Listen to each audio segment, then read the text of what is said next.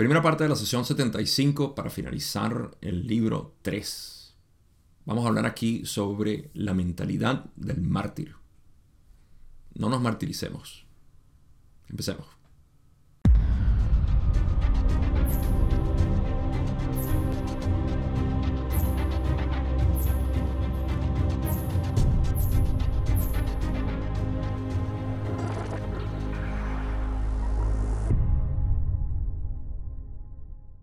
Esta sesión es bastante larga, así que voy a tener que dividirla en aproximadamente tres partes. Y para hacerla más larga todavía, quiero empezar por leer lo que son los comentarios de Carla y Jim en el libro 5. La razón por la cual es larga es porque tenemos como 14 preguntas o 13 preguntas del material personal que se trata el libro 5 que acabo de mencionar. Y más que nada trata sobre em, una situación que Carla estaba por pasar, que era una operación en la mano. Y vamos a, leer todo eso ahorita, así que no voy a adelantarme mucho. Em, no hay nada que tengamos de la sesión pasada, pero sí hay alguna referencia a lo que es sesiones pasadas o eventos pasados. Así que es útil recordar lo que sucedió con la canalización de la TWI, una vez que Carla empezó a sentir el ataque eh, psíquico que casi termina con su vida y que consiguió eh, la entidad negativa consiguió seguir atacando a Carla después. Así que todo eso es parte de, esta, de esta historia. No tengo nada que decir con antelación, sino que normalmente no leo estos comentarios de Jim y Carla, pero ahorita me provocó porque, bueno, la gran mayoría de lo que voy a leer en esta sesión o en, esta, en este video, casi todo, va a ser material personal. Así que vale la pena saber qué comentarios hicieron Jim y Carla. De nuevo, para los que no lo saben, el libro 5 contiene todas esas preguntas que no fueron incluidas en las sesiones de los libros originales. Por ejemplo, si tú ahorita abres el libro 3, que es donde estamos, eh, y vas a la sesión 75, te vas a dar cuenta de que estas preguntas no están.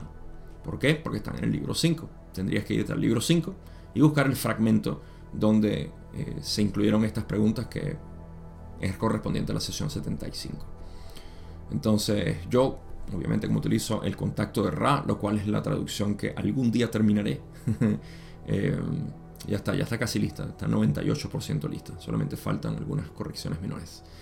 Eh, y eh, el, contacto de Raúl, el libro que eventualmente va a estar disponible para que lo puedas descargar, afortunadamente lo vamos a tener en PDF.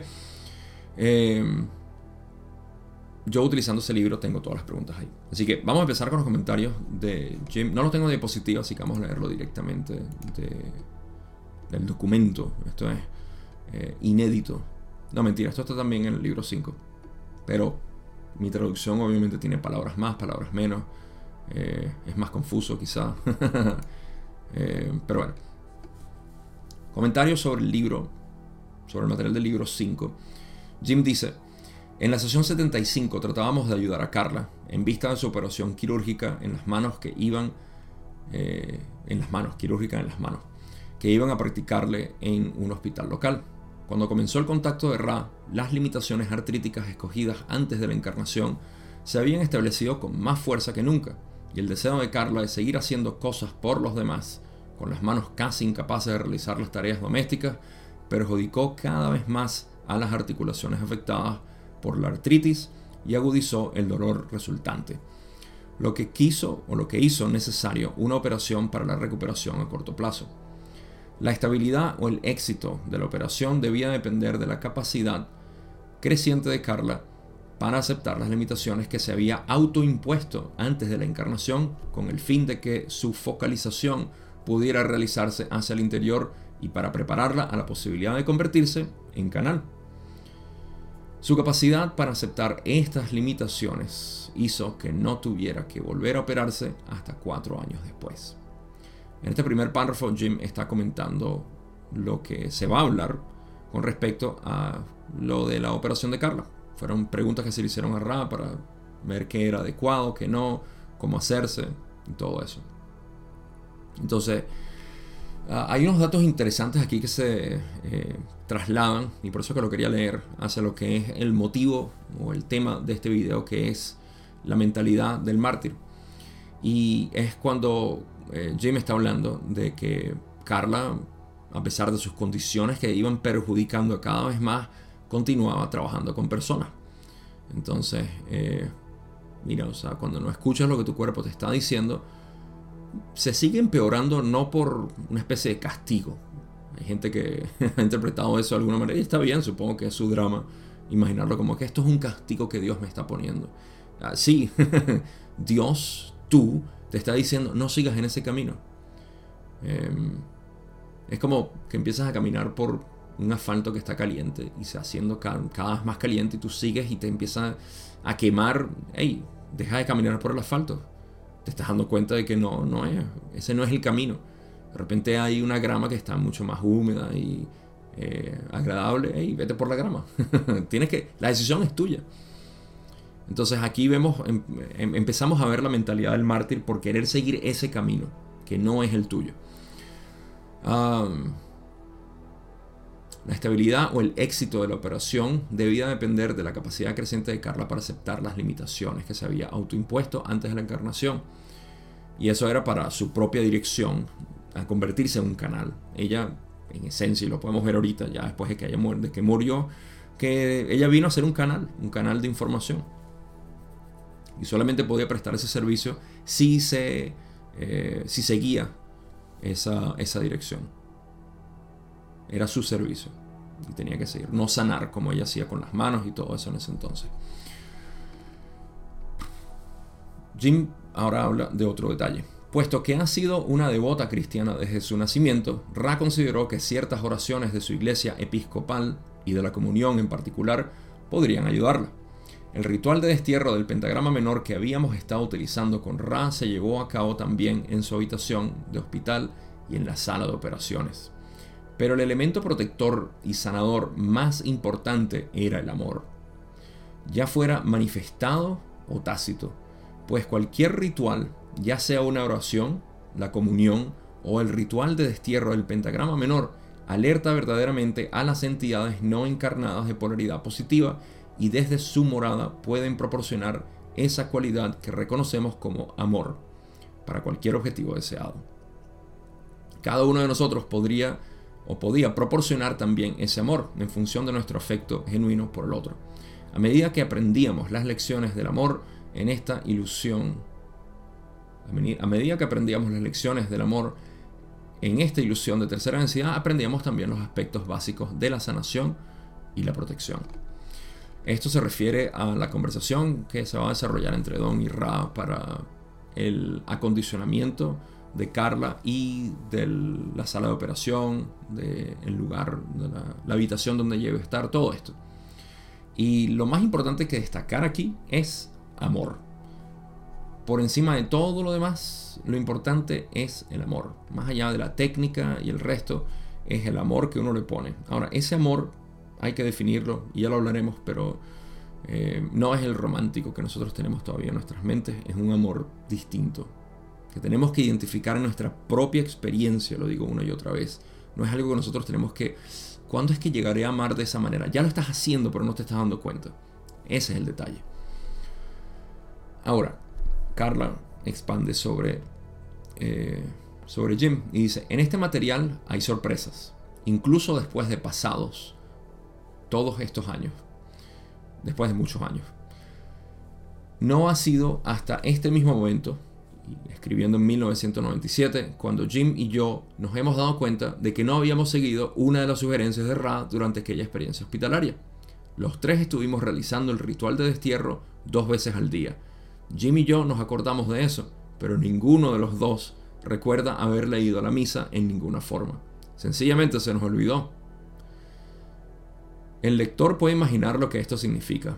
Olvidar un consejo de Ra Sé que no fue nuestra intención. Después de 16 años, todo lo que podemos decir es que tratamos de no meter la pata. Em, aparentemente no hicieron, después de que Ra les dijo todo esto, no hicieron eh, lo de la parte de, eh, de la misa, lo que ella rezaba básicamente. El ritual de destierro sí lo hicieron, pero el, otro que era más específico para Carla no lo hicieron. Detalles que se escapan. Sobre todo cuando uno está nervioso para una, operación. Y Ra lo primero que va a mencionar es eso, por cierto. Ese nerviosismo de Carla. Carla continúa y dice, eh, en cuanto al hecho de sostenerme la mano durante la meditación, esa práctica comenzó después de una experiencia particularmente desconcertante durante una de nuestras sesiones públicas de meditación. Ya nosotros sabemos cuál es. Estas eran completamente independientes de las sesiones de Ra. Todo el mundo podía venir y comprobar nuestra forma de hacer las cosas. Yo no entraba en trance profundo durante esas sesiones, como ocurría durante las sesiones con Ra, sino que canalizaba desde un estado de trance muy ligero. Sin embargo, ocurrió que durante el turno de preguntas y respuestas, alguien planteó una pregunta sobre la que yo no tenía ni la más remota idea y pensé, ojalá estuviese canalizando a Ra. Inmediatamente comencé a abandonar mi cuerpo, lo que no debía haberse producido bajo ninguna circunstancia, según Ra. La fuente que estaba canalizando, la Tui, simplemente me mantuvo canalizando, probablemente diciendo cosas sin demasiado sentido. Pero eso bastó para que me mantuviera en mi cuerpo. Después de aquella experiencia, alguien, normalmente Jim, ha sostenido siempre mi mano durante las sesiones. Hasta el día de hoy, Jim sostiene mi mano cuando hacemos meditación durante nuestra ofrenda u ofrecimiento. Lo sé, Renato, lo sé. Nuestro ofrecimiento matinal y en todas las sesiones de meditación que ofrecemos. Más vale prevenir que lamentar, es el cliché aplicable en este caso. Este párrafo es para mencionar que, o recordar ese evento que pasó con la TUI. Por cierto, si quieres leer esa sesión específica, está transcrita en un documento, puedes ir a verla en LNL Research. Tengo el enlace, no aquí porque se me va a olvidar, si no se me olvida lo pongo, pero si no tienes que ir a la sesión 67, 68, creo que es por ahí. Busca alrededor de esas sesiones y vas a encontrar el enlace porque puedes ir a ver donde Carla empieza a decir, soy Ra. y no era Ra, era la Tui, pero era esos pequeños eh, altibajos que tuvo la, sesión. Así que puedes ir a leerlo. Está disponible en ellenresearch.com.org, creo. Ah, eso es todo lo que mencionó aquí. Y bueno, lo de tomar la mano, porque eso es algo que Ra va a mencionar aquí, porque Don le pregunta también sobre rezar y meditar y todo eso. Carla dice, eh, continúa, recuerdo con gran afecto la inmensa felicidad del amor y la preocupación que Don y Jim me demostraron durante ese periodo. Fue muy duro para ellos verme sufrir así, especialmente para Don. Recuerden esa parte donde Carla recuerda con gran afecto esa fidelidad del amor y preocupación que Don y Jim tenían por ella. Va a ser relevante para cuando hablemos de la sesión. Pero no flaqueó ni retrocedió sino que sin cesar buscó la manera de protegerme y ayudarme. Ese fue Don. Lo mismo podría decirse de Jim, pero creo que la situación era muchísimo más difícil de soportar para Don que para Jim. Jim es una persona sencilla y directa. Para él, las cosas son como son. Me acuerdo de haberle preguntado una vez si todo lo que tenía que decir en esta vida era sí, no o quizá. Lo que me contestó fue sí. Después, tras un momento de reflexión, dijo, no. Y finalmente se decidió a decir, quizá. Ah, me encanta Jim. Jim, eh, me relaciono muchísimo más con Jim que con Don, ciertamente. Em, Jim es demasiado. Me alegro mucho de haberlo entrevistado el año pasado. Ojalá lo pueda entrevistar otra vez. Que quedó pendiente, pero ya veremos. Para Don mi dolor era su dolor, pues formábamos verdaderamente un solo ser, en un sentido indescriptible más allá del espacio y el tiempo. El dolor, aunque fuera agudo, no me afectaba demasiado, pero hacía zozobrar a Don. Su preocupación por mí era profunda. A lo largo de los años y desde el inicio de la canalización, he llegado a apreciar cada vez más la sugerencia de de aceptar plenamente mis limitaciones. Después de mi milagrosa rehabilitación en 1992, me liberé de la silla de ruedas y pude ponerme en posición vertical por primera vez en muchos años. Hace un año pude devolver a Medicare la cama de hospital instalada en la planta baja. Todavía me resulta útil una de ellas para dormir por la noche. Cuando comencé a recuperar la verticalidad, estaba llena de ideas sobre lo que podría lograr. Intenté volver a la universidad para ponerme al día en mi antiguo ámbito de los servicios de bibliotecaria. Traté de encontrar trabajo. Fui voluntaria en la iglesia, sobrepasando en mucho mi verdadera capacidad de servicio. Y esto se cobró su precio, pues acumulé heridas, un tobillo roto, luxaciones de rodilla y dos operaciones más en las manos. Finalmente, hace cosa de un año, conseguí reducir mi carga de trabajo hasta el punto de permitirme grandes periodos de reposo durante el día. He ido ajustando esa planificación, encontrando maneras de armonizar mis esfuerzos con los de Jim, de cuidarme a mí misma, de hallar cuáles son realmente las prioridades de mi vida. Creo que he llegado al punto de establecer límites al esfuerzo y que he comenzado a cooperar con, con mi destino. Respeto totalmente mi elección anterior a la encarnación de tener estas incómodas limitaciones.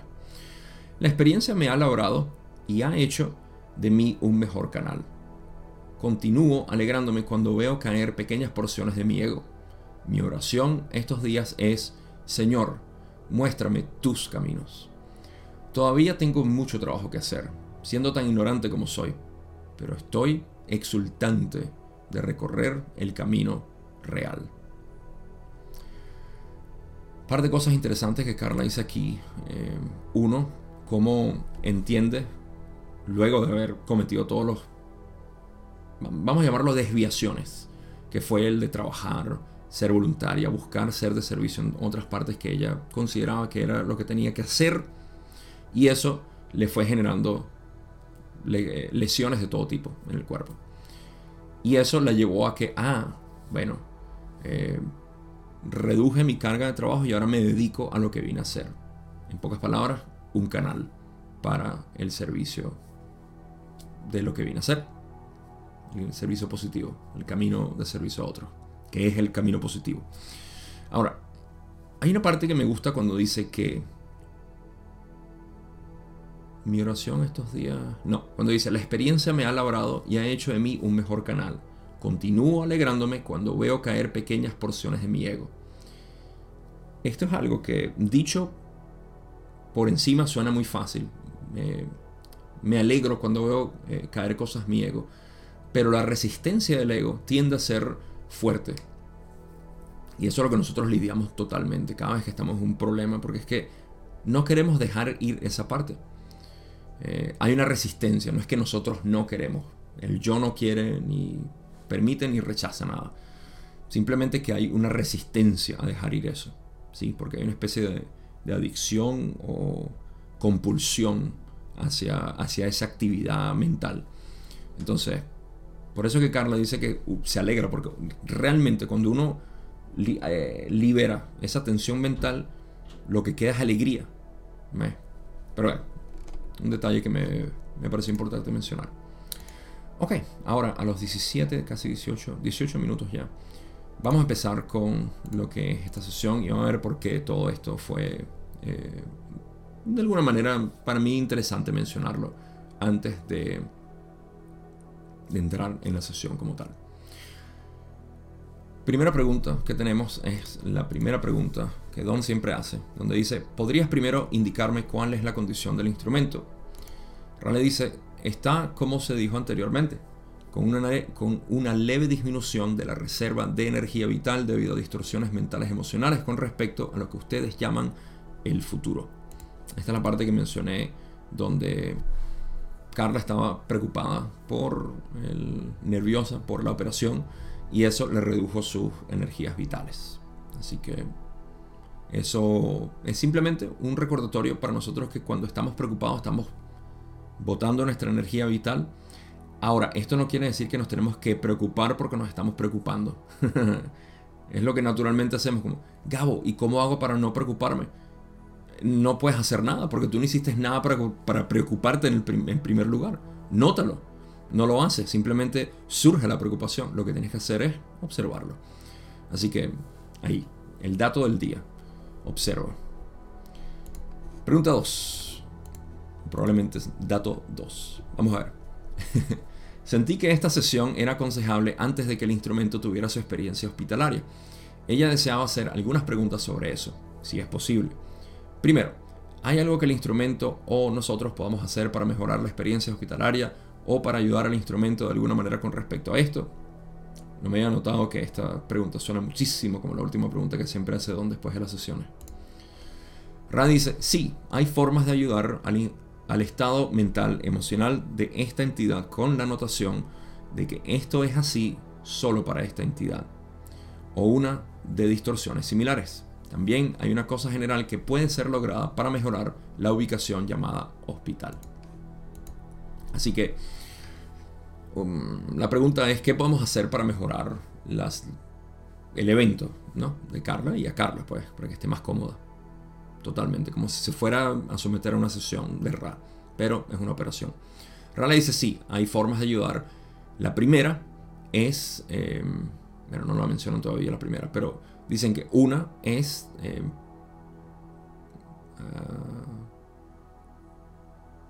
ok, sí, la primera está implícita aquí. Cuando dicen hay formas de ayudar al instrumento, con la anotación de que esto es solo así para esta entidad o una de distorsiones similares. Eh, esto es un buen eh, énfasis que Ra hace porque, claro, ellos sabían que mucha gente iba a leer este material y iban a decir, ah, entonces yo puedo utilizar este método para...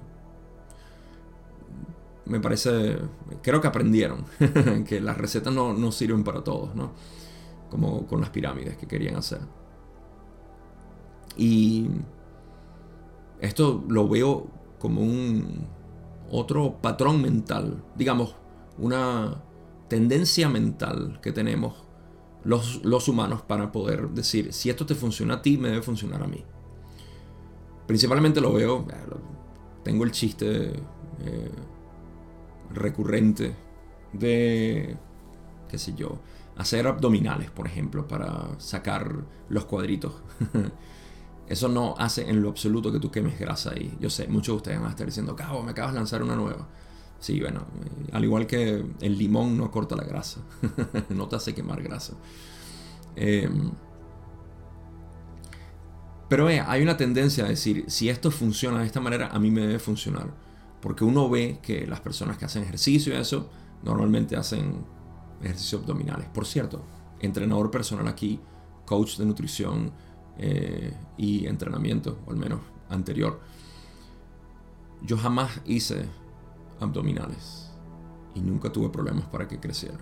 Pero eso es un dato que se escapa del, alcance de este video. Eh, ni tampoco para revelarlos. Esa es otra. Uh, hay una pequeña, un pequeño paralelo. Porque los abdominales no se crean, se revelan.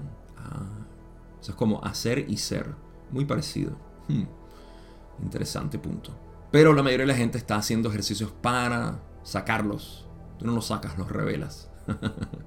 Igual que los músculos. Pero es cierto, tienes que crecer, hacer crecer los músculos para que se puedan notar también. Entonces ahí sí viene la práctica de uno, de lo que uno dice no debes hacer, pero en el hacer diario está el ser. Entonces al ser estás haciendo. Ah, Puedo jugar con las palabras, hay tantas maneras para hablar de lo mismo que es lo que adoro. Espero que me sigan hasta ahorita. Ok, entonces hay eh, un par de cosas que se pueden hacer. Esa es particular para Carla y la otra es general para mejorar la ubicación, el hospital como tal. Ra dice, la primera ayuda tiene que ver con la vibración del ritual con el que esta entidad está más familiarizada y que ha utilizado durante mucho tiempo para distorsionar su percepción del creador único infinito. Esto es útil en cualquier momento del periodo diurno, pero es especial, especialmente útil cuando el cuerpo solar se aleja de la vista local. Mayor manera de hablar de atardecer. Ra dentro de su poesía a veces... Ah, como que... Come on, Ra. eh, ok. La primera ayuda tiene que ver con la vibración del ritual, con la que la entidad está más familiarizada y que ha utilizado durante mucho tiempo para distorsionar su percepción del creador único infinito. Esto no es distorsionar en manera de eh, desviar tampoco, sino cómo ella ve al creador único infinito. Esto tiene que ver con la iglesia, con religiosidad, con eh, Jesús y todo lo que eh, Carla siendo cristiana tenía su distorsión hacia ver al creador de esa manera. Es como imaginar al creador. Imagínate el creador de cualquier manera. Esa es tu distorsión. Porque no existe una imagen real del creador. Por eso es que todo lo que nosotros vemos es una distorsión. Porque todo lo que nosotros vemos es al creador. Pero si lo vemos, lo identificamos y si lo identificamos, lo limitamos. Y si lo limitamos, no es ilimitado. Y si no es ilimitado, no es el creador. ¿Quieren que repita eso? No, no puedo. Echen para atrás. Esto es útil en cualquier momento del periodo diurno, o sea, en cualquier parte del día. Pero es especialmente útil en el atardecer. Atardecer es lo que Ra dice, útil cuando el cuerpo solar se aleja de la vista local. Mayor manera de hablar de Ra. Así que, ¿qué es lo que le está diciendo? Bueno, el ritual que ella hace, sus oraciones, su manera de orar y eh, pedirle el favor de Dios, básicamente. El otro, lo vamos a ver ahorita, Radice, se conoce la mejora general del lugar como la realización del ritual de purificación. Queriendo decir que se, se sabe, pues, ya se sabe cuál es la mejora general del lugar con la realización del ritual de la purificación. Está muy mal escrito, por cierto. Podemos notar que la distorsión hacia el amor, como ustedes llaman a este complejo espiritual emocional que cada uno siente por esta entidad, será de ayuda ya sea que se exprese o no, que ya que no hay protección mayor que el amor. Esa última parte es importantísima. Así que ya se conoce la mejora general del lugar, que es el ritual de la purificación, es lo que dice Ra. Podemos notar que la distorsión hacia el amor, como ustedes llaman a este complejo espiritual emocional que cada uno siente por Carla, será de ayuda ya sea que se exprese o no ya que no hay protección mayor que el amor. En pocas palabras. No importa cómo lo expreses, le lleves flores, le digas que las quieres, que quieres que salga todo bien o lo que sea, o que simplemente vibres en ese amor. Hay dos cosas que se pueden hacer en ese sentido, decirlo, expresarlo, o sentirlo, vivirlo. Eso es todo lo que se puede hacer cuando alguien va a estar en el hospital. Así que bueno, pueden agarrar un, un dato ahí. Interesante. Y lo de el ritual que se puede efectuar lo vamos a discutir ahorita. Así que vamos a pasar a esa pregunta. Don dice, ¿quieres decir que sería valioso realizar el ritual de destierro del pentagrama menor en la habitación que ella ocupará en el hospital? Rale dice, eso es correcto. Don pregunta, me preguntaba sobre el quirófano. Eso puede resultar muy difícil. ¿Sería útil allí? Israel le dice, eso es correcto. Podemos señalar que siempre es útil. Por lo tanto, no es fácil plantear una consulta a la que no recibiría la respuesta que le ofrecemos. Esto no indica que sea imprescindible depurar un lugar. El poder de la visualización puede ayudar en su favor, donde no puede hacerse en su forma física. Sí, eh, Primero, Don está aclarando, ¿es el ritual de, destierro? Rale dice que sí. Y luego Don pregunta que si esto es útil también en el quirófano. Eh, Rale dice que, bueno, aparte que Don admite que va a ser muy difícil entrar al quirófano y hacer el, ritual del, destierro ahí. Sería un poco extraño también para los doctores, me imagino. Pero también tener acceso al, quirófano, no creo que sea fácil. Eh, entonces, Rale dice que sí es correcto que sería útil hacerlo ahí, ¿sí? Pero señalan que siempre es útil. ¿okay? Siempre es útil. No importa donde me preguntes, es útil. Si quieres hacerlo en la calle, en la casa del vecino, en tu trabajo, en el carro mientras estás manejando, siempre es útil. Pero no es necesario, imprescindible depurar siempre un lugar. ¿okay? Tú eres la depuración. Tú llevas consigo esa depuración. ¿okay? Eh, siento que hay mucha gente que se puede apoyar en estos rituales como para sentirse un poco eh, a salvo, seguros, pero lo que se está creando es una dependencia hacia los rituales. Y esto lo hemos visto tras la historia lo suficiente como para que yo no tenga que hacer mucho énfasis en esto o recalcarlo. Entonces, eh, sí, no, no es necesario, pero es útil. Si lo quieres hacer, lo puedes hacer, pues hazlo el poder de la visualización puede ayudar en su favor, donde no puede hacerse en su forma física. Aquí es donde Ra le sugiere, si no puedes entrar al lugar, puedes purificarlo de manera visual, en tu mente, en tiempo-espacio. Y eso va a llevar a que Don haga otra pregunta con respecto a esto particularmente. Don dice, percibo la forma de hacer esto, la visualización, como una visualización de la sala de operaciones y una visualización de nosotros tres realizando el ritual de destierro en la habitación mientras lo realizamos en otro lugar. ¿Es este el procedimiento correcto? Rale dice, este es un método correcto para lograr la configuración deseada. Eh, vamos a terminar de leer, porque la otra pregunta está relacionada. Y Don dice, ¿existe un método mejor que ese? Rale dice, hay mejores métodos para los más experimentados. Para este grupo, este método está bien. Sí, em, primero que nada, eh, Don le dice, ok, yo me imagino que lo hacemos de esta manera, los tres, tal, tal, tal, tal, y esto. Eh, este procedimiento es correcto. Ah, en este momento quiero que recuerden que todo el material de Ra proviene de la conversación entre Don y Ra. Por ende, la información que tenemos es bastante eh, mecánica, científica, bien establecida, con procesos. Sin embargo, hay momentos en el que Ra dice, porque Ra obviamente es mm, resonante con este tipo de, metodología. Ra, como, vamos a ponerlo de este modo, no es nada más Ra, toda la creación, la mente cósmica, trabaja bajo dos principios, el principio intelectual y el intuitivo, el principio masculino, el principio femenino, hasta obviamente la unidad. Em, en este sentido. En sexta densidad lo que se está es balanceando ambas, pero se sigue trabajando, ¿sí? Se sigue trabajando con, eh, con las polaridades a pesar de que ya no se vean las polaridades. Eh, y en este sentido, lo que estamos viendo es la parte muy mecánica de Don, intelectual, de querer establecer, como si fuera un, un estudio eh, científico, ¿no? Cuando dicen, este es el procedimiento correcto y Rale dice, este es un método correcto para lograr la configuración deseada. No es que es el método correcto, es una de las posibilidades, porque podemos imaginarlo de muchas maneras. Infinitas maneras. Pero, tal cual como Don lo describe en términos de su intención, y la visualización es correcto, sí, ayuda, está bien. Por eso es que Don dice, existe un método un mejor que ese. Y Rale dice, bueno, hay mejores métodos para los que, para los que son más experimentados. Para este grupo, para ustedes tres, este método está bien, porque reconoce que hay ciertas...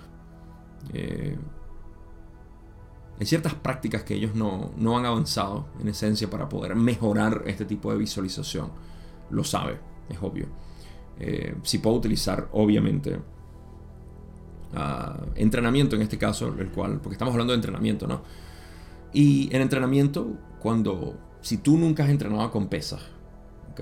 Y esto es un consejo que les doy. Si ustedes van alguna vez a un gimnasio y empiezan a entrenar con alguien, y ese alguien los pone a hacer 10 ejercicios distintos, y al día siguiente ustedes no quieren regresar al gimnasio porque están exhaustos, voten a ese entrenador personal, no sirve. Eh, lo digo con propiedad, porque lo que está buscando es impresionarte para que vea cómo te puede destruir y tú decir dependo enormemente de ti. Un verdadero entrenador personal y por eso es que de repente yo no tenía muchos clientes tampoco. bueno, yo también entregaba todo mi, mi conocimiento y le decía, ahí tienen, ya, no me fastidien. Pero te enseña qué es, lo, qué es tu cuerpo. Primero entiende dónde estás. ¿En qué, qué estás? ¿Has entrenado antes? No, ok. O sí, tienes algo de entrenamiento, ok. Dime qué haces. ¿Cómo lo podemos mejorar? Pero lo que es relevante si yo, por ejemplo, te quiero empezar a enseñar el clásico, si eres hombre vas a querer hacer el press de banco. Mujer vas a querer hacer sentadillas. Entonces, lo primero es, mira, eh, sentadillas, vamos a hacer sentadillas.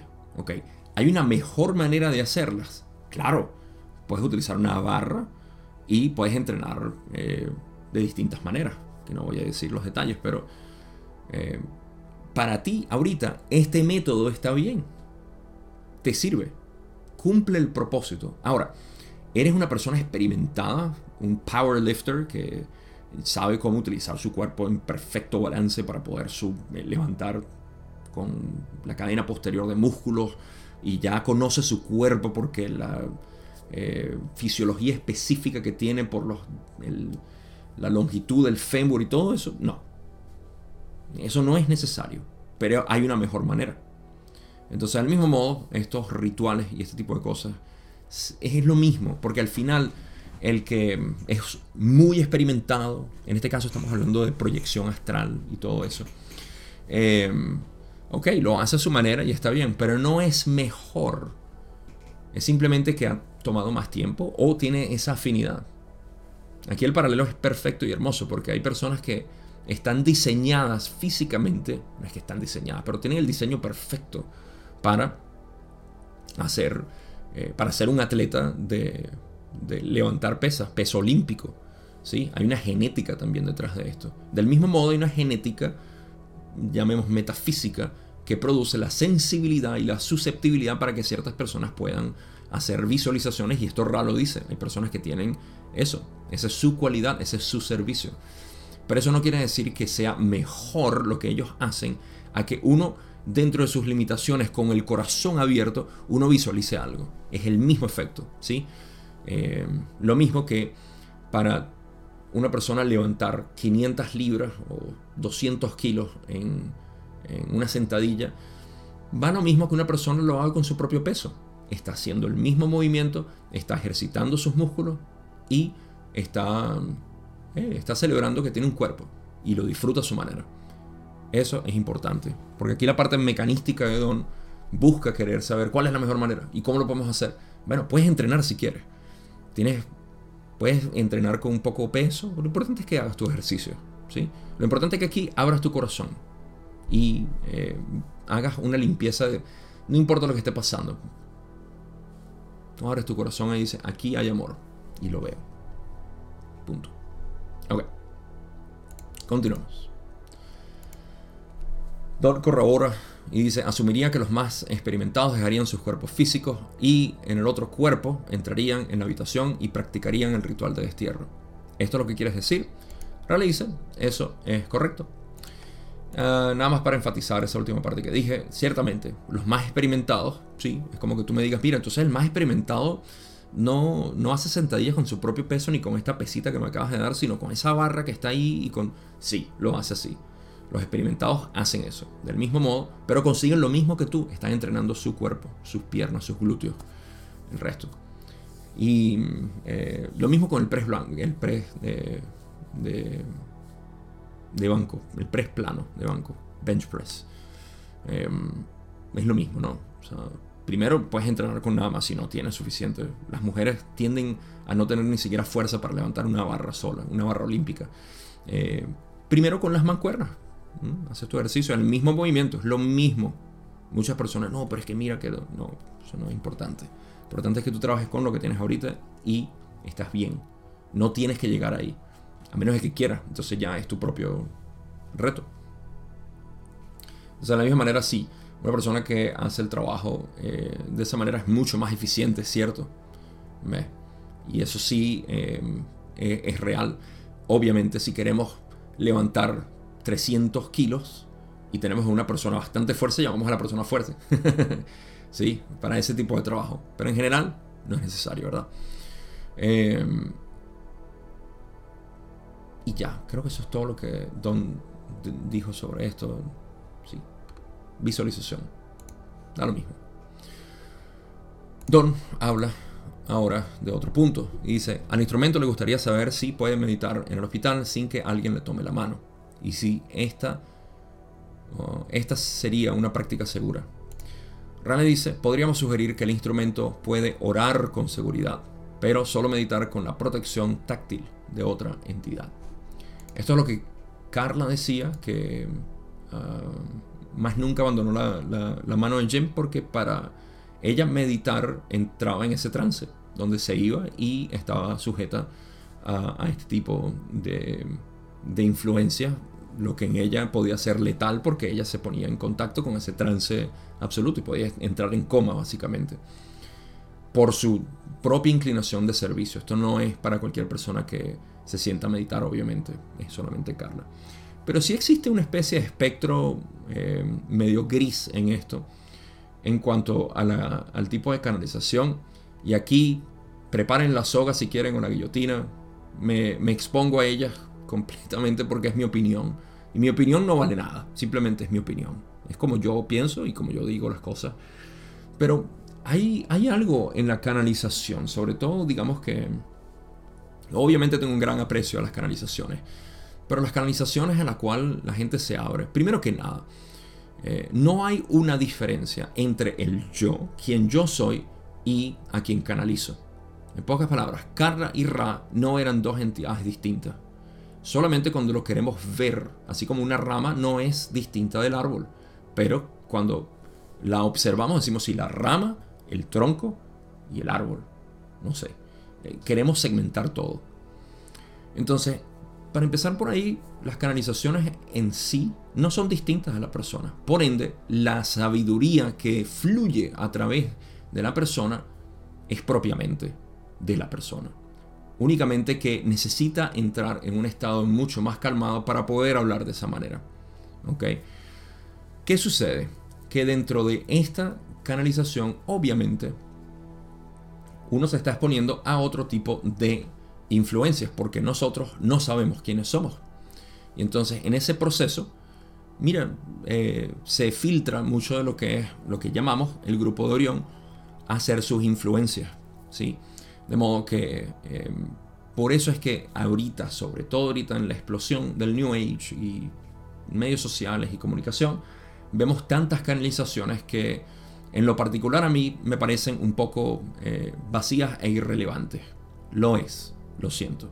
No todas son eh, impactantes.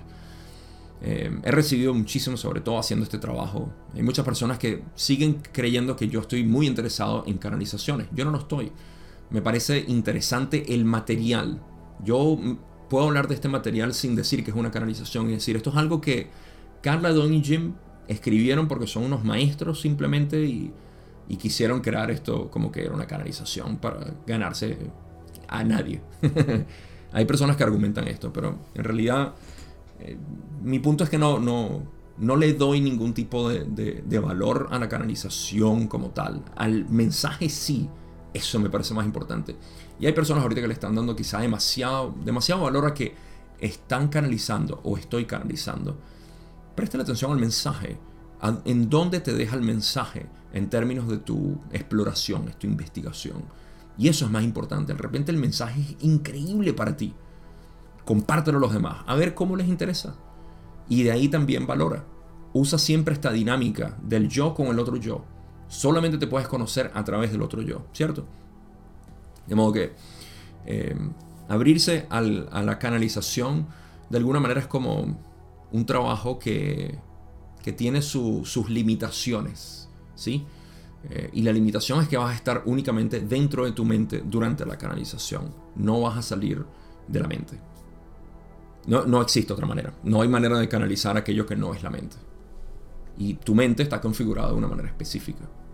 Entonces, bueno, zapatero su zapato, como decimos. Yo sigo a mi zapato, que es la pregunta 9. Don dice, al instrumento le gustaría saber qué puede hacer para mejorar la condición de su espalda, ya que dice que podría ser un problema para la operación. Ral explica, a medida que escaneamos el complejo físico, encontramos varios factores que contribuyen a una distorsión general experimentada por el instrumento. Se han diagnosticado dos de estas distorsiones, la otra no. Si la entidad estará dispuesta a aceptar las sustancias químicas suficientes para probar o provocar el cese de esta distorsión que llaman dolor. Ni la entidad, creo que dije sí la entidad, no estoy seguro. En general podemos decir que la única modalidad que aborda específicamente las tres distorsiones contribuyentes y que ahora no se usa es la del agua calentada que se mueve repetidamente con fuerza suave durante todo el complejo o a través, contra todo el complejo físico, mientras el vehículo físico está sentado. Esto sería de alguna ayuda si se practica diariamente, después del periodo de ejercicio. sí. Em,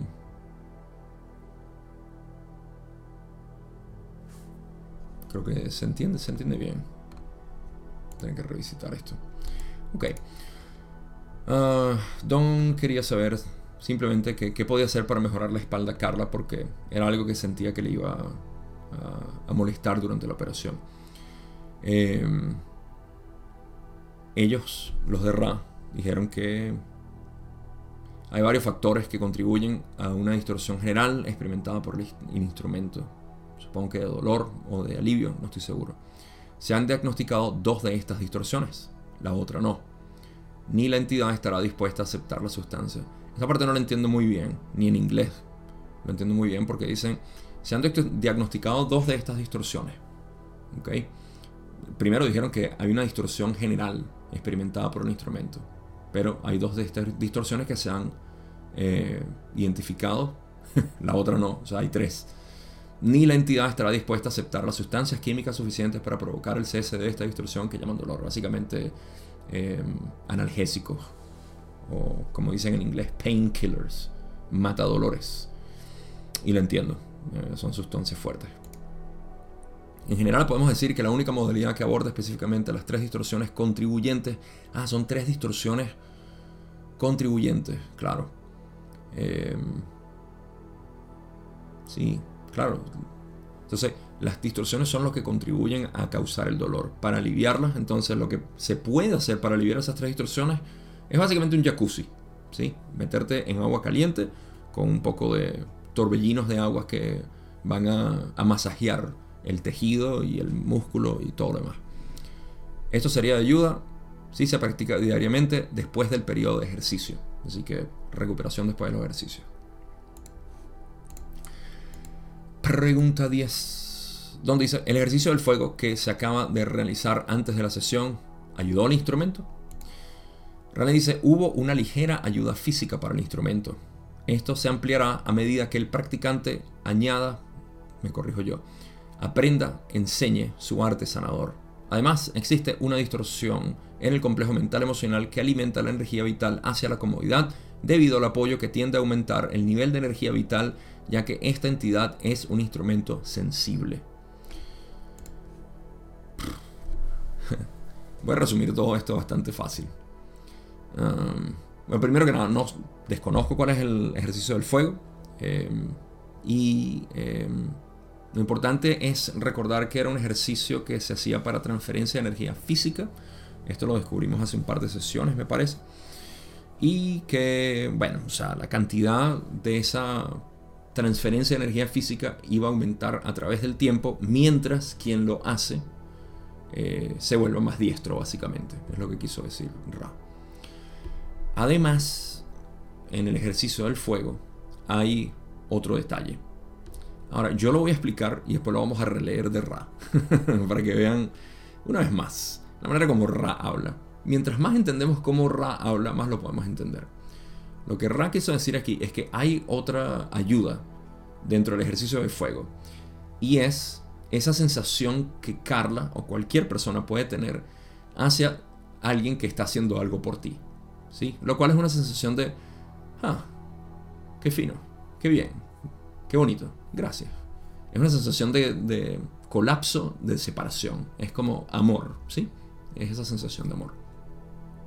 Eso es todo lo que. Existe una inspiración, básicamente, por decir, Julie, por ejemplo, me hace un té y me lo trae. Yo siento eso, ah, qué bonito. Qué bonito té. Y que me lo hagas tú. Qué chévere. Bueno, eso Ra lo explica de esta manera.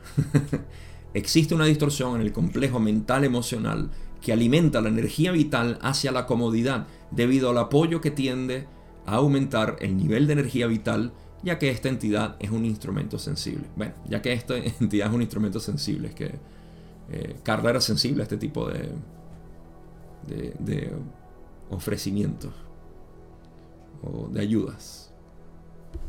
Ra. Tenemos que entenderlo. Pregunta 11 donde dice, se hizo correctamente el ejercicio del fuego. Rane dice, la batuta está bien visualizada. El director aprenderá a leer la partitura completa de la gran música de su arte. Ah, ahorita digo eso. Don finaliza esta línea de preguntas diciendo, supongo que si esto se puede lograr plenamente hoy, ese ejercicio daría como resultado la sanación total de las distorsiones del instrumento hasta el punto que las operaciones serían innecesarias. ¿Es esto correcto? Rale dice, no. Y es obvio, o sea, no, puede funcionar de esa manera. Ah, se hizo eh, una vez más, Don queriendo validación. O sea, este engranaje con este engranaje está bien conectado, funciona. Y no sirve de esa manera, porque es como decir, te acabo de expresar mi amor de, de, una buena manera. Y tú vas a decir, no sé, sí lo hiciste, pero no sé si es de la mejor manera o la manera más eficiente. No existe eso. Solamente existen maneras de expresarlo. Por eso es que Rale responde de una manera eh, poética. Eh, le dice, la batuta está bien visualizada. Como que mm, está bien visualizado, pero el director aprenderá a leer la partitura completa de la gran música de su arte. Todavía te falta mucho por aprender en ese sentido, ¿sí? Eh, en Zen tenemos una particularidad que es que si alguien te hace una pregunta en lo físico, tú le respondes de manera metafísica. Si alguien te hace una pregunta metafísica, tú le respondes de una manera física. ¿Sí? Y esto es una manera de siempre confundir al estudiante con la intención de generar ese opuesto que no están viendo, pero sin dárselo, simplemente eh, aludirlo, ¿no? Y es lo que Ra está haciendo aquí. Esto funciona de manera correcta. Ra le responde de manera poética. Un ejemplo de esto es, eh, hablando del cuchillo de la cocina, lo cual es un tema recurrente en, mi serie, eh, el, estudiante le pide al maestro el, cuchillo y el maestro le da, eh, le da el cuchillo pero con, con, la hojilla, con la hoja de, por delante. Y el estudiante le dice, maestro, ¿me lo puedes dar por la, nosotros le decimos cacha por, la, el, por el agarre. Y el maestro le dice, ¿qué vas a hacer con el agarre? O con la cacha. Sí, porque intenta confundirte para decir, mm, no les voy a explicar eso, pero eso es lo que quiere decir el maestro. ¿Sí? Eh, ¿Qué vas a hacer tú con el otro lado, básicamente? Ahora, sí podemos entrar. Ah, bueno, eh, Don, para terminar esa parte, dice que si si esto se hubiese logrado plenamente hoy, entonces eh, no lo eh, Carla hubiese estado perfecta. Y Raleigh dice de manera em, contundente, no. O sea, Carla no se hubiese mejorado de un todo si se hubiese hecho perfectamente. Ah, no, mira, falta una más. Que es la que Don dice, ¿qué más es necesario? La aceptación del instrumento y Rane dice, eso es correcto, siendo delicado el caso de este instrumento, ya que debe aceptar totalmente mucho de lo que las limitaciones que ahora experimenta se produzcan involuntariamente. Esta es una elección preencarnativa. Aquí está la parte de aceptación, donde tú no tienes por qué saber, no tienes por qué entender, no tienes que hacer regresiones, no tienes que hacer ir a lo que, qué sé yo, a entender tu niñez y todo esto.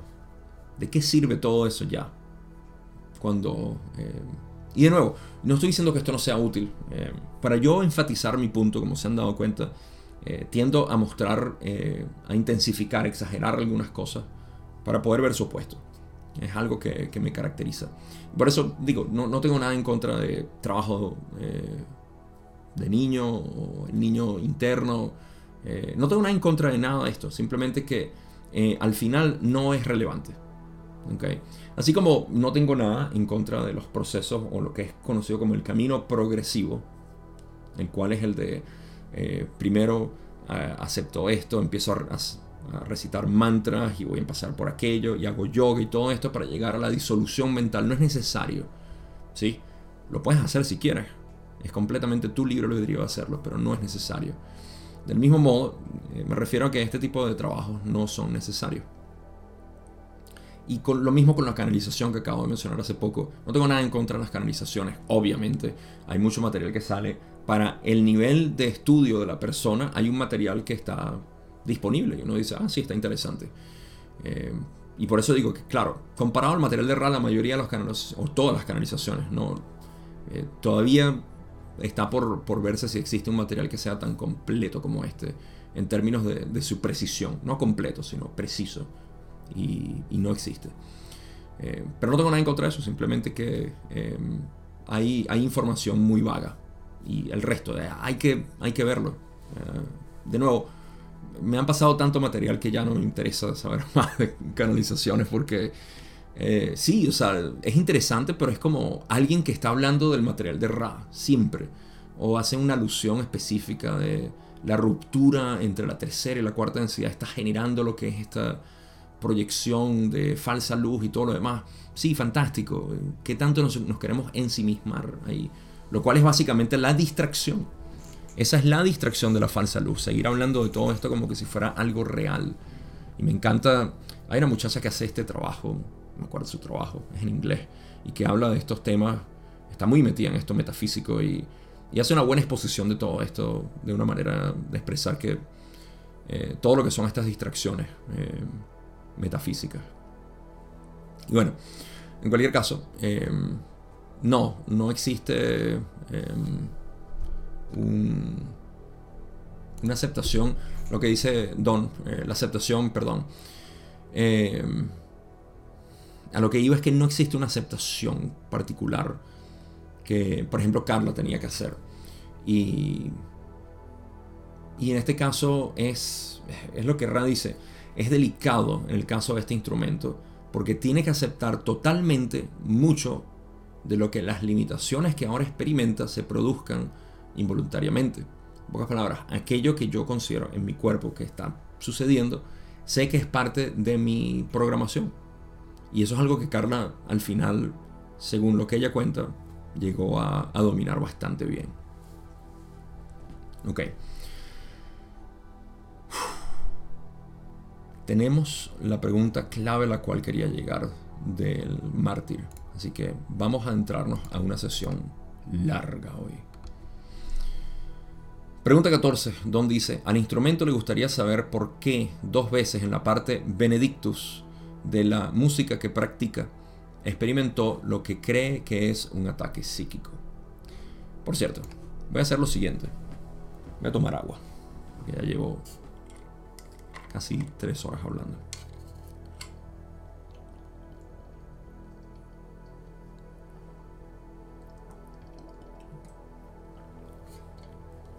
Ok. Una pequeña acotación. Hay una nota de pie de Jim que dice que, aunque Don menciona que Carla parece estuviese estando en una práctica musical, esto no es para nada relevante la pregunta, pero es una nota de pie que quiero agregar a la historia. Carla no estaba practicando, eh, estaba en plena... Em, actuación, no, eh, performance, no me viene una palabra, Renato, por ahí andas. Eh, desempeño sería la palabra, estaba desempeñando su, su rol como cantante en, una iglesia.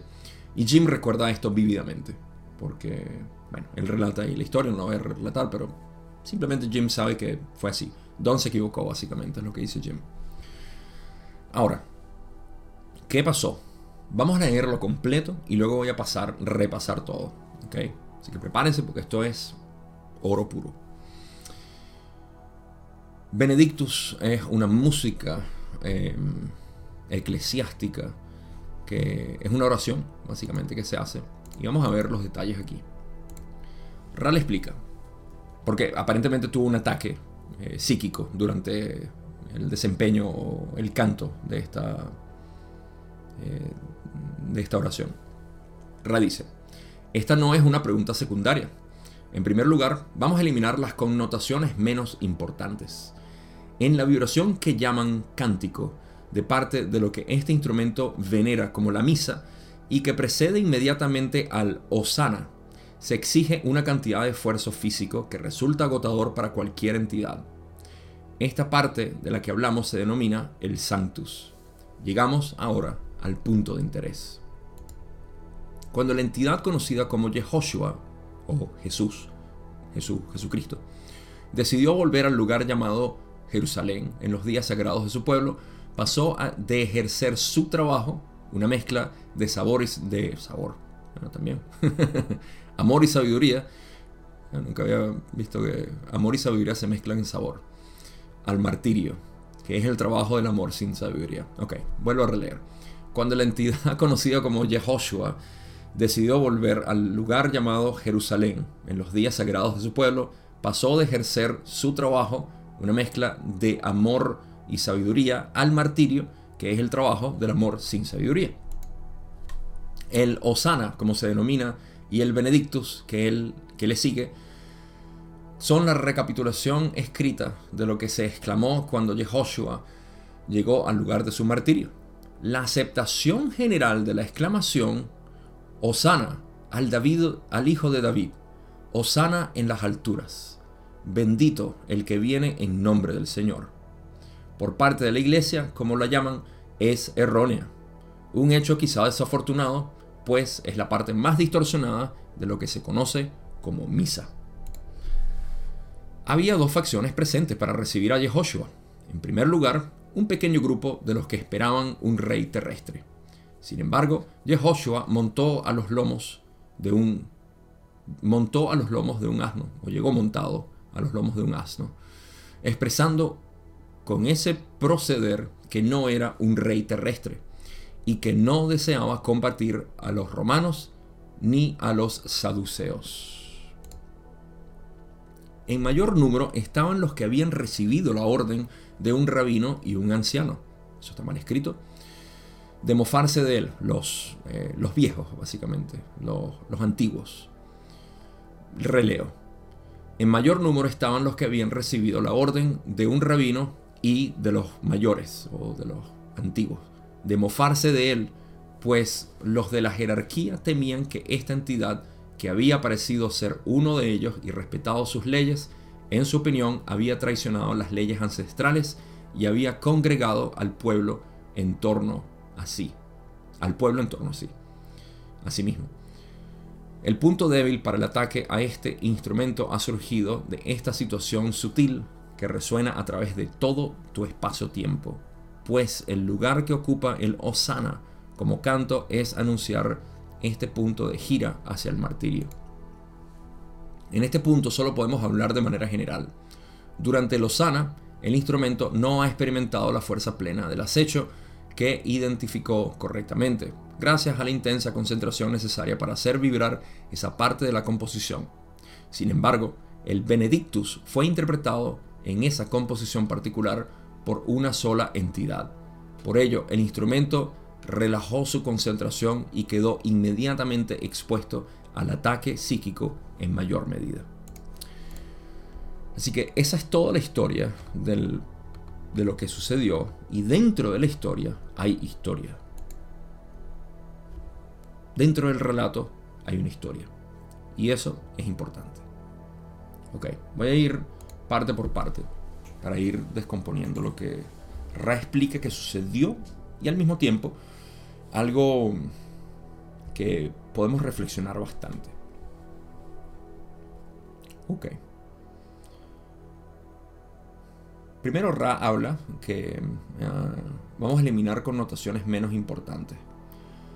Lo menos importante, según Ra, de lo que pasó, bueno, primero, lo que sucedió aquí fue que Carla estaba cantando en una iglesia y llegó a ese punto de lo que es el Sanctus, que es una oración donde se eh, se simboliza, o mejor dicho, se, eh, se realza esa parte eh, en la que Jesús llegó a Jerusalén de una manera simbólica. Y esa simbología es parte del canto. Ahí es donde está el problema. Vamos a llamarlo problema. Ra dice, lo menos importante... Ah, bueno, en ese momento fue que ocurrió el ataque psíquico. El ataque psíquico es lo menos importante en todo esto para mí, sino la parte histórica y lo que significa. Em, ok. Las partes menos importantes que Ra dice es en la vibración que llaman cántico de parte de lo que este instrumento venera como la misa y que precede inmediatamente a Losana, se exige una cantidad de esfuerzo físico que resulta agotador para cualquier entidad. Esta parte de la que hablamos se denomina el Sanctus. Okay. Quizá lo, menos importante es, no sé por qué es menos importante, connotaciones menos importantes. Pero están hablando básicamente de la apertura ahí. Pero ellos dicen que es una connotación menos importante. Quizá no lo entiendo yo bien. Pero dicen que, bueno, esa parte del Sanctus. Eh, el Sanctus es la. Sanctus. Sí, es la oración. Eh, bueno, la parte que precede inmediatamente a los sana. Se exige. Todo, esto va a tener sentido en la última parte. Si mal no recuerdo. Eh, tiene sentido en, el último párrafo. Pero vamos a hablar de la historia primero. En pocas palabras, esta. Osana es una palabra eh, judía para referirse a, algo eh, magnífico, una alabación básicamente que se utiliza. Y en el cristianismo se ha utilizado para poder hacer referencia a ese momento en el que Jesús llegó a Jerusalén. Ahora, si esa parte, ok, se exige una cantidad de esfuerzo físico que resulta agotador para cualquier entidad, la parte de lo sana. Esto supongo que es por el, el canto y la devoción en conjunto que requiere el Osana. Esta parte de la que hablamos se denomina el Sanctus. Llegamos ahora al punto de interés. Es Sanctus. Si el Sanctus es la oración. Em, es que hay otra palabra que siempre me confunde aquí. No, importa. Ya lo, ya lo veremos cuando lleguemos a la parte final, que es donde se, explica todo esto, el punto por el cual hubo el ataque psíquico. Pero el punto de interés al cual ellos quieren hablar eh, es precisamente el Osana. Ra explica que cuando la entidad conocida como Jesucristo o Yehoshua, eh, así les. Eh, en la traducción original está puesto como Jesús, no estoy seguro, o Joshua.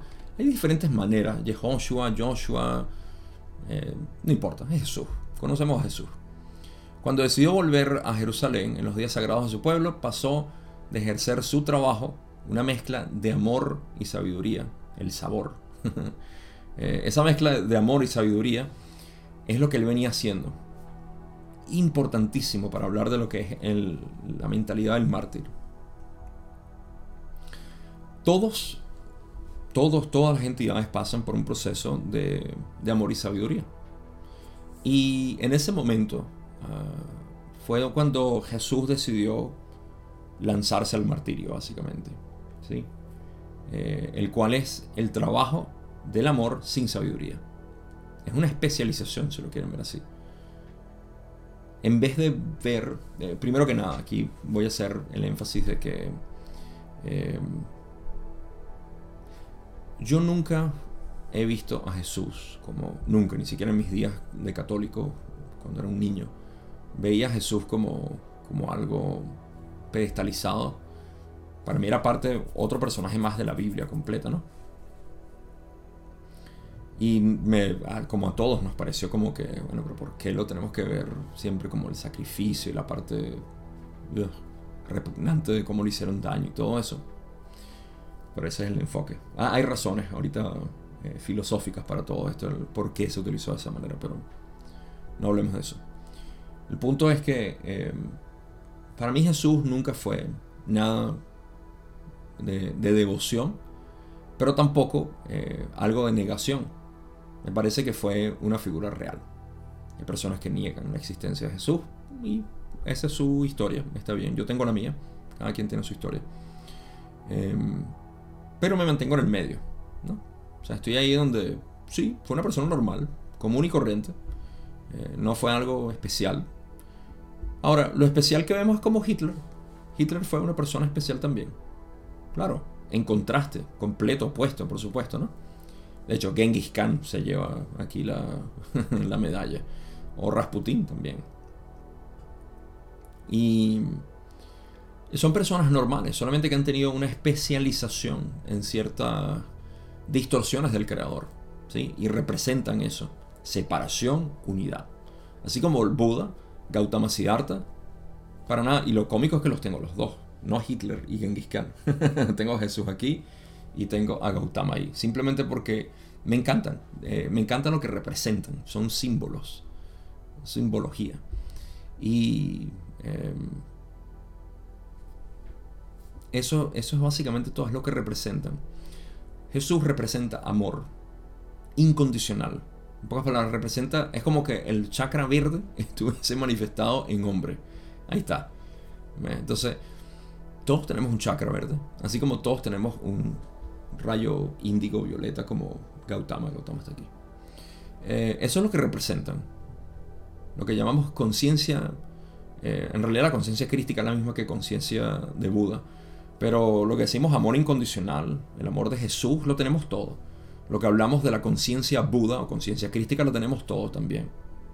Hay una pequeña confusión ahí de pensar, sobre todo en sistemas de centros energéticos, que Jesús entonces no alcanzó el Buda. No, Jesús era un Buda, era más un maestro que, que un predicador, lo que fuera, un maestro, pero maestro de, de no dualidad.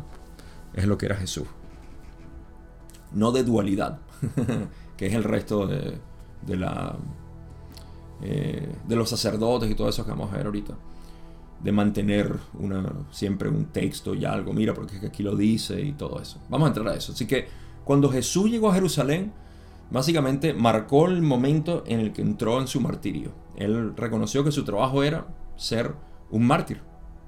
Y no lo hizo como, ay, me tengo que entregar a esto. No, dijo, esto es lo que vengo a hacer, con gusto lo hago. Porque soy yo. Se aceptó a sí mismo, básicamente. Esto es un punto importante. Ra continúa y dice que el Osana, como se denomina, y el Benedictus que le sigue, son la recapitulación escrita de lo que se exclamó cuando Jesús llegó al lugar de su martirio, a Jerusalén. La aceptación general de esta exclamación es lo que es el cántico que dicen, Osana al Hijo de David, Osana en las alturas. Bendito el que viene en nombre del Señor. Esto es por parte de la iglesia. Eso es lo que se dice que ocurrió cuando Jesús llegó a Jerusalén. Esto no es correcto.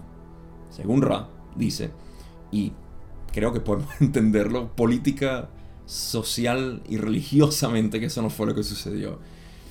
Eh, Ra dice que es un hecho quizá desafortunado pues es la parte más distorsionada de lo que se conoce como misa. Ahora, yo no sé si distorsionado tiene dos cosas. Uno, y aquí podemos ver la, eh, cómo Orión, obviamente, cuando tú abres una brecha y hay agua, el agua se derrama por ahí. Cuando tú abres esa brecha, Orión se derrama por ahí. Y eh, he mencionado que hay personas que llegaron a sentirse un poco ofendidas por el yo mencionar que Orión tiene, de hecho esto lo dice Ra, gente que estudia la ley del uno se ofende cuando, eh, cuando leen o escuchan que su texto sagrado está influenciado por Orión. Claro, es de entenderse, tú no quieres que aquello que tú lees esté mancillado, porque te hace cuestionar toda tu, tu realidad. Y uy, ¿cómo le tememos a cuestionar nuestra realidad, no? Entonces, eh, sí, existe una especie de fundamentalismo a veces que hace que esto sea, no, no hablemos de esto.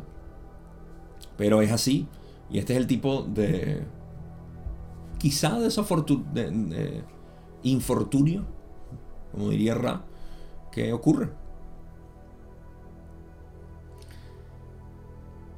Y y está bien, está bien que tengamos eso porque cada vez que algo nos ofende, que nos hace sentir mal, ah, mira, ahí, ahí hay molienda para el molino. Vamos, métela ahí en el molino. Vamos a ver qué sale. Vamos a refinarla. Em, pero es la verdad. O sea, ¿qué fue lo que pasó? ¿Por qué es la parte más distorsionada, me parece a mí? Por dos cosas que yo veo. Uno, obviamente la historia está mal contada y eso es una distorsión. Dos, la parte como está contada se ha intensificado como una especie de Jesús fue recibido y llegó así como que bajó de los cielos. Básicamente como que la historia la contaron como que el cielo. Esto no estoy diciendo que fue así, pero se genera este tipo de, de, idea. ¿no? Cuando se cuenta la historia mal, se genera otro tipo de intensidad. Y esa intensidad es la de pensar que, bueno, todo el mundo alabó a Jesús, oh, llegó el Redentor y todo esto. Según, no, yo no sé, no conozco todo esto, pero parece que eso es lo que ocurrió en la traducción, eh, hablando de traducción, por eso que quiero dejar todo el material de Ra como está. si no se entiende, no se entiende. No, pero hay cosas que se deben corregir para mayor comprensión. De todas maneras, todo el que estudie el material de Ra sobre todo el contacto de Ra que va a salir pronto, lo prometo, eh, que lo haga a través de lectura del material, material original traducido, esa traducción es muy buena. Este material que es completo, pero que tiene obviamente sus limitaciones, y en inglés. Es indispensable. Si no sabes inglés, bueno, estás limitado al original y al contacto de Ra, pero en fin. Ok, Ra dice, eh, continúa, había dos facciones hablando del momento. Está explicando lo que pasó cuando Jesús llegó a, Jerusalén. Había, había dos facciones presentes para recibir a Jesús. En primer lugar, un pequeño grupo de los que esperaban un rey terrestre. Sin embargo, Jehoshua llegó montado encima de un burro, asno, buey, no buey, no, un asno, eh, expresando con ese proceder que no era un rey terrestre. Básicamente le dijo, hey, no, mira aquí, yo no vengo con un caballo y todo lo demás. Y que no deseaba combatir a los romanos ni a los saduceos. Este pequeño grupo es lo que pudiéramos llamar los sociopolíticos, ¿sí? que estaban pendientes de que, uy, esta persona que tanto hemos escuchado tiene una influencia con las personas, es interesante, eh, vamos a, utilizarlo básicamente para, nuestro, para nuestra élite que queremos formar. y cuando vieron a Jesús, básicamente dijeron, no, loco hippie. Y no es un rey, olvídalo. Y está bien, Jesús se, se deshizo de eso. y el otro grupo, eso es lo que está diciendo básicamente aquí el, eh, Ra. O sea, el primer grupo estaban pensando que iban a encontrar un rey, se decepcionaron. De repente habían algunas personas, mucho ahorita con esto de... Eh, y de hecho yo lo viví en carne propia con lo de el QAnon, Trump, Donald Trump y todo esto. Se pensaba, no, que ahí viene que... Y de hecho, hasta llegué a leer cosas de Trump que ahí fue donde yo empecé a decir, no, ya va, pero... ¿Por qué se lo están poniendo así como que es el... Eh, el Redentor y todo, o sea, como que, uy, esto existe todavía. Ahí fue donde empecé a decir como que, ok, no, esto ya está, se salió de, de, las manos de la gente. Em, entonces es una tendencia mental. Estoy seguro que muchas personas se decepcionaron ahí también, como diciendo que, ay, no, viste, yo estaba... Así como ahorita hay muchas personas esperanzadas que va a venir un presidente que nos va a salvar y no, que viene otra persona. Todavía existe esa tendencia mental que es muy inocente pero real. Ahora, em, en mayor número estaban aquí, ok, esta es la segunda parte que es la que quizás es la más interesante. Ra dice, en mayor número estaban los que habían recibido la orden de un, la, orden de un rabino y de los antiguos, los ancianos, los viejos que, que vivían ahí. Esto lo tengo que corregir enormemente, si me acuerdo. Uh, esta, esta orden fue generada por un rabino. Eh, no fue un rabino, creo que fueron varios. Bueno, los rabbi. En inglés creo que es lo que dicen. ¿Y qué fue lo que pasó ahí? Recibieron, una gran mayoría de las personas recibieron órdenes de los rabinos y la, gente, los viejos básicamente de, los hebreos de mofarse de él, pues los de, la, los de la jerarquía temían que esta entidad, que, habían, que había parecido ser uno de ellos y respetado sus leyes, en su opinión había traicionado las leyes ancestrales y había congregado al pueblo en torno a sí. Esta parte me encanta. ¿Qué fue lo que pasó? Que aquellos viejos y sacerdotes, rabinos, que estaban alabando la palabra de... Eh, la Biblia y todo esto, bueno, dijeron, no, este, este habla nuestro lenguaje, pero no lo respeta como nosotros. Así que todos ustedes, miran, vayan a reírse y a mofarse de él y, a ridiculizarlo, porque él es falsa luz. Eso fue básicamente lo que le dijeron a Jesús. Este es el, el, acuso de falsa luz de hace dos mil años. Una persona que simplemente hablaba. Ahora, podemos decir, no, pero es que Jesús sí vino a hablar aquí la palabra de Dios. No, no vino a hablar la palabra de Dios, vino a hablar su propia voz. Y resulta que habló con tanta potencia, con el amor profundo que causó ese eco que todavía recibimos en el, en el espacio-tiempo, como dice Ra. Em, entonces, eh, esta, ¿qué, fue lo que hicieron? Toda esta, esta congregación de, de viejos y, de personas fundamentalistas, en realidad es lo que son, pensaron que él había traicionado las leyes ancestrales y había congregado al pueblo en torno a sí. O sea, como que estaba atrayendo gente. Y claro, Jesús estaba atrayendo gente porque, como buen maestro, que hablaba la verdad, mucha gente se atrae y dice, no, mira, a mí me resuena esto, en vez de creer fielmente lo que dice esto y el libro y todo lo demás. Em, aquí hay un gran paralelo con al menos yo, yo solamente puedo hablar de mi experiencia. Esto capaz no está ocurriendo en realidad. Pero lo veo en, en los distintos... Eh, o sea, yo veo personas y veo cómo hablan con respecto a otras. Y veo que es lo mismo. O sea, veo que la tendencia mental... Por eso que no digo, no es la persona. La persona está encarnando ese personaje en ese momento. Eh, pero hay una tendencia a querer decir, no, mira, aquellos no esto sí. Ya no tenemos Torah, Corán, Biblia, lo que sea. Eh, no es el material de Ra, gracias a Dios, literalmente. Pero sí existe la tendencia hacia decir, es que aquí no, pero es que yo lo aprendí de esta manera y así es como funciona esto. Entonces hay muchas maneras de acusar y créanme, esto no es únicamente en el ámbito espiritual, también existe en, lo sociopolítico de decir esto era obvio, quizás es más obvio ahí. Y se está llevando esta parte abstracta, toda extraña, de que si la parte metafísica que te está influyendo y te está haciendo esto, y estás a la merced de todo lo demás, yo supongo que hay una razón para todo esto. Yo no la veo, no la encuentro porque en mi camino no la vi, no la encontré me pareció irrelevante toda ah, esa farándula de la cual yo hablo, la farándula metafísica. Eh, pero aquí está el mismo efecto, es el mismo efecto de decir, y créeme, una de las razones por las cuales también lo digo que lo hablo con experiencia es porque yo he sentido esa tensión mental. Hay gente que se ha burlado del material de Ra y yo he sentido esa contracción así como que estos imberbes no saben lo que están diciendo. Y después digo, ay, ¿por qué tú quieres defender eso? Hay gente que ha dicho que el budismo es tal cosa. Y yo he sentido eso así como que, ay, este no entiende. Y después digo, ¿y por qué? ¿Acaso tú lo entiendes? Ustedes no saben el grado de... Eh, de ¿Cuál es la, palabra? El Joker. Eh, el guasón no me gusta. Eh, el bufón. El bufón. Me gusta la palabra bufón. El tipo de bufón que yo tengo aquí en mi mente. Para siempre el bufón no es algo, déjame aclarar esta palabra de bufón o arlequín.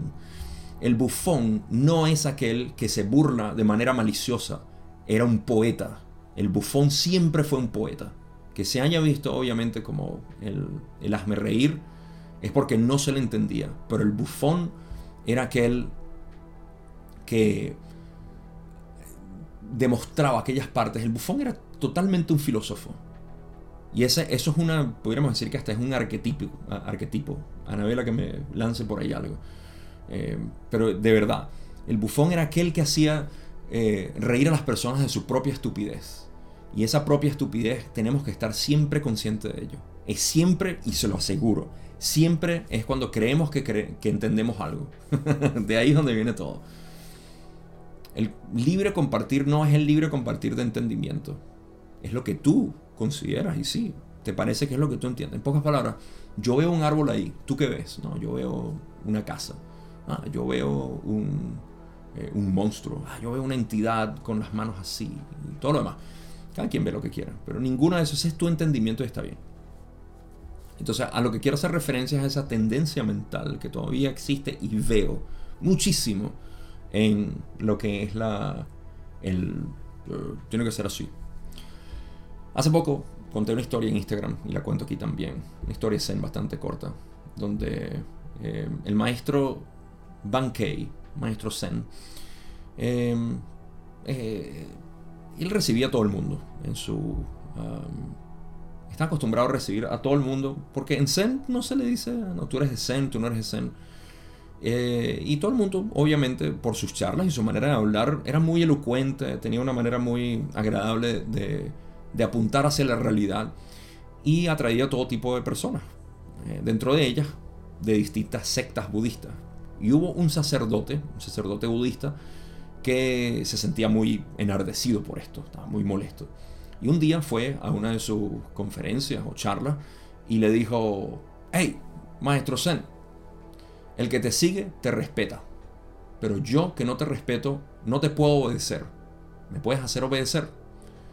Y Van Kay le dice, sí, ven acá y te enseño. Yo te lo demuestro. Y el sacerdote va y abre camino y va para allá.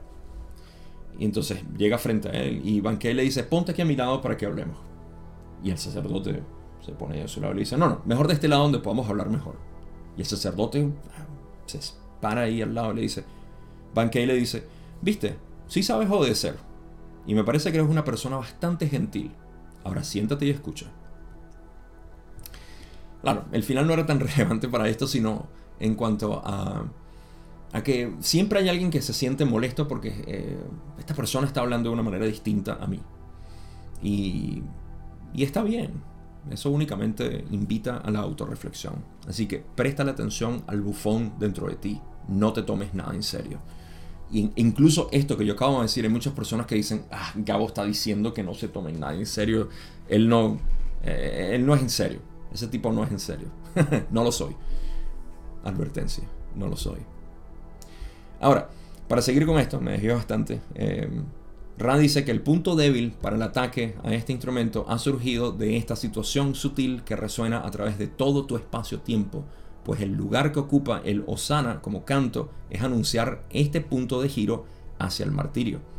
En pocas palabras, eh, el Osana está reflejando ese punto real donde Jesús se, se virtió hacia el martirio y eso es un momento, digamos, fuerte para las personas que adoran a Jesús. ¿Cómo lo interpretan? Supongo que tiene algo metafísicamente importante. Yo no sé. Ra dice, en este punto solo podemos hablar de manera general. Durante Lozana, el instrumento, ahora están hablando del evento como tal con, con Carla, el instrumento no ha experimentado la fuerza plena del acecho o ataque que identificó correctamente gracias a la intensa concentración necesaria para hacer vibrar esa parte de la composición. En pocas palabras, la concentración que ella necesitaba en ese momento de Lozana hizo que no sintiera el ataque de Orión. En ese sentido, la influencia de Orión, porque estaba muy concentrada. Sin embargo, el Benedictus que le sigue fue interpretado en esa composición particular por una sola entidad. En pocas palabras, no fue Carla, según yo entiendo, no fue, Carla quien la entonó. Así que en ese momento el instrumento relajó su concentración y quedó inmediatamente expuesto al ataque psíquico en mayor medida. Así que así finaliza básicamente todo el relato de lo que sucedió. Primero fue durante el canto de Lozana, en el punto en el que parte el Benedicto, que es la otra parte del cántico, según lo entiendo yo. Carla relajó su concentración y Orión pudo hacer su ataque. Ahora, ¿qué se creó metafísicamente aquí? Es, en mi entendimiento extremadamente limitado, que primero hay varios factores. Uno, ah, la historia está mal contada, lo que genera eso. Eso genera que uno, eh, me imagino yo, la devoción fuerte de cantar en ese momento hacia algo que no sucedió, ¿ok? Y que eh, abre esta brecha para que Orión pueda hacer, la influencia de Orión pueda hacer su trabajo. Ah, también está el hecho de que ese punto marca eh, enormemente el, punto crucial donde Jesús se convirtió en el mártir. ¿sí? Eh, es algo importante en la historia de Jesús. Y tercero, que Carla tenía una predisposición hacia ser mártir. Así que, ¿de qué se trata ser mártir? Eso va a ser el final. Conclusiones. Porque ya llegamos al final de todo lo que voy a cubrir por hoy. Esta conversación sigue y va a seguir en el próximo video, pero ya es bastante por hoy. Em, haré una recapitulación de esto cuando llegue al próximo video. Pero la mentalidad del mártir es algo que noto también como parte, eh, la viví también, no, no, puedo hablar de algo que no haya vivido, eh, al menos con propiedad. Y la noto en diferentes matices en las personas. Eh, sobre todo cuando dicen, la expresión máxima, no máxima, pero una de las cosas que me hace llamar la atención es cuando dicen, Gabo, es que acaso eso de servicio a otros, perdón, quererme a mí mismo, eh, concentrarme en mí mismo, no es servicio al yo. Y aquí hay una mala concepción, porque el servicio al yo, el servicio al yo es limitado porque ve al yo como lo único que hay. El servicio al yo, cuando se ve que tú, lo que tú eres en realidad no existe, sino que tú eres el todo, es el servicio a otros. Un poco para el servicio a otros no es externo, es interno porque cuando tú eh, no puedes dar servicio, vamos a ponerlo de esta manera. Por eso es que todo el mundo falla en el servicio a otros cuando lo hacen desde la eh, personalidad. Claro, sí, hay, hay, hay un evento que está ocurriendo ahí, sí, estoy haciéndolo por devoción, pero aquí es donde empieza a, ocurrir el mártir. ¿Sí? Porque el mártir está diciendo yo tengo que hacerlo de esta manera. Yo me... Eh, está invertido en, en esa personalidad, que no es en sí lo que es. Y ahí es donde Jesús se creó esa limitación. Conscientemente sabía que ese era su camino. Para poder expresarlo, para poder darlo. Pero entonces el, el camino de servicio a otros es el servicio al yo. En el sentido de que el yo es lo único que hay. Lo que conocemos como el servicio al, al, yo negativo es aquel que niega la existencia de otras entidades. Solamente él existe. Lo demás son ganado, esclavos, chattel. Entonces,